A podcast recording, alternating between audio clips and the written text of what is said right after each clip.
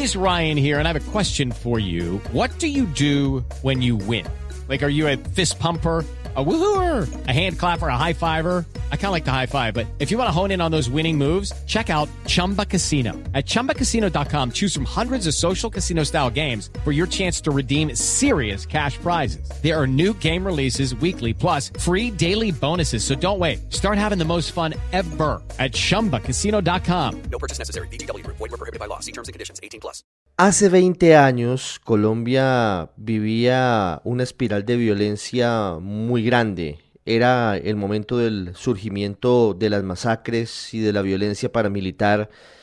Y también las FARC estaban cometiendo múltiples secuestros, toma de pueblos, de municipios, y Colombia parecía cada vez más un estado fallido.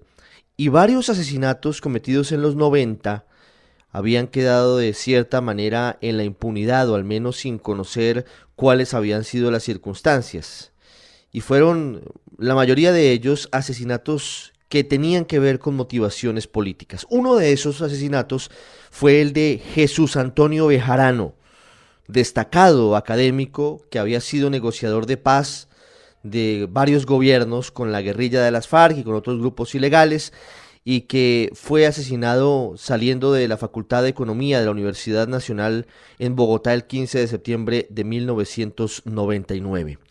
Ayer Carlos Antonio Lozada, hoy senador y ex jefe de las FARC, pidió perdón a su familia, luego de haber admitido que ellos mataron a Chucho Bejarano, al querido Chucho Bejarano hace más de dos décadas. Su hijo Eduardo Bejarano nos atiende a esta hora. Eduardo, buenas tardes y gracias por estar con nosotros en el radar. Hola Ricardo, muy buenas tardes a, a usted y a todos los oyentes. ¿Cómo reciben ustedes esta ceremonia y este reconocimiento de las FARC de su responsabilidad en el asesinato de su padre 20 años después? Pues eh, yo la recibo, digamos, con algo de positivismo porque me parece que es el primer paso que dan ya formalmente en el tema del reconocimiento de este asesinato. Y pues me parece que eh, al menos en lo que se plantea hasta ahora honran su compromiso con el proceso de paz de admitir los hechos y, pedir perdón. Entonces, pues digamos que eso, eso es lo positivo. Sin embargo, pues a esto le queda mucho porque si bien es cierto, personalmente yo creo en el proceso de paz, creí y sigo creyendo, pues una cosa es creer en el proceso de paz y otra bien distinta es creerle a las FARC. De tal suerte que para creerle a las FARC sobre este episodio, pues habrá que contrastar las pruebas, las evidencias, los testimonios y todo el acervo probatorio que ellos entreguen a la JEP y que esa instancia valore de una manera rigurosa y con juicio. Usted en el acto que ayer eh, se realizó ante la Comisión de la Verdad pedía precisamente eso a las FARC, que fueran mucho más claros, que no simplemente enunciaran y admitieran que mataron a, al profesor Jesús Antonio Bejarano, sino que dijeran por qué, que contaran las circunstancias. Eso es parte de, de cerrar el ciclo, Eduardo, nunca van ustedes a olvidar a, a su padre, nunca van a olvidar ustedes a, a, Chucho Bejarano, pero eso les produciría por lo menos una tranquilidad de, de saber toda la verdad de lo que rodeó su asesinato. Claro, es que desde el ingrato papel de víctimas, eh, eh, y no solo en este caso, yo creo que cualquier víctima, al enterarse o al confrontar la verdad, por más dura y dolorosa que sea, pues se encuentra un poco de alivio. Obviamente uno nunca va a olvidar al padre, al amigo, al guía, al consejero, pero eh, eh, en todo caso, pues esto permite de alguna manera mitigar un poco ese dolor y tanto daño que causaron y sobre todo el silencio por 21 años, porque es que vinieron a revelarlo hace cerca de 15 o 20 días, pero por 21 años hubo un absoluto silencio. Entonces yo creo que sí es un paso importante, primero para ellos, en, admitir esto y también... Eh, eh, hacer su propio proceso de, de, reconciliarse con la sociedad, pero también para nosotros como familia, para de alguna manera cerrar este ciclo de dolor. ¿Cómo habían sido los días y las semanas anteriores al asesinato de Chucho Bejarano, de su padre? Había estado amenazado. Recuerdo que él sentía que lo estaban siguiendo en la Universidad Nacional. ¿Eso era generalizado? ¿Eso era permanente? Pues eh, resulta que yo no tengo muy clara la, la perspectiva de esa época porque yo estaba fuera del país, yo estaba estudiando en Inglaterra, había llegado cuatro o cinco días antes del 15 de septiembre, pero ya después por testimonios de amigos y, colegas de él de la Universidad Nacional, pues él sí manifestaba preocupación por seguimientos, por situaciones eh, que estarían poniendo en riesgo su seguridad. De hecho, días antes del 15 de septiembre, eh, él sale de dictar clase y encuentra, pero iba acompañado, y encuentra eh, que el carro pues tenía varias llantas pinchadas y cosas como esas. Inclusive el DAS en su momento, después de las pesquisas iniciales, pues dijo que en Ibagué se habían detectado algunos movimientos sospechosos de seguimientos porque él venía frecuentemente a la capital del Tolima, de tal manera que sí, indudablemente este no fue un eh, hecho fortuito, sino algo muy bien planificado y por eso debemos llegar al fondo de, esto y de saber las razones, los autores, materiales intelectuales y todo lo que se relaciona con este hecho de sangre de hace 21 años. Eduardo, ¿usted les cree a las FARC cuando dicen que, que ese grupo fue el que planificó y ejecutó el asesinato de su padre, de Chucho Bejarano? Ricardo, esto no es un acto de fe. Digamos, eh, tal vez el proceso de paz mismo uno sí tenía que tener un poco de fe y apostarle a cosas que vendrían a futuro y que no sabemos qué eran o no sabíamos en ese momento. Pero, pero ya cuando las FARC se sientan y, reconocen un, hecho, pues no es un acto de fe creerles.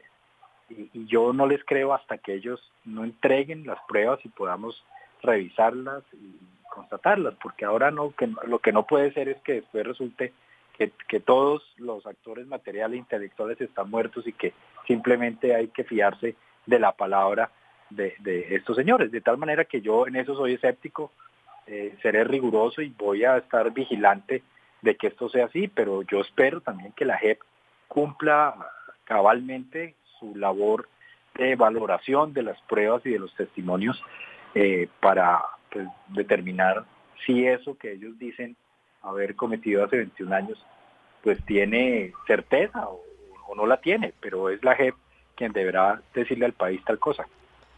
Sí, se lo pregunto porque durante estos 20 años se han manejado otras versiones y usted más que nadie lo sabe, incluso ligando el asesinato de su padre de Chucho Bejarano con el de Álvaro Gómez. Así es, es que había muchas versiones y, y eso es lo que queremos ver porque pues aquí también, después de que viene esa carta, pues han, circulado muchas versiones e interpretaciones sobre eso. Y a mí no me parece fortuito que ellos metan seis nombres en la misma carta. Y yo, francamente, Ricardo, yo no creo que haya sido por ahorrarse el papel. Pero, en serio, me parece que eso puede tener algo detrás, alguna intención de por qué meten nombres tan disímiles en una carta y entonces después se empiezan a derivar una serie de, teorías sobre eso.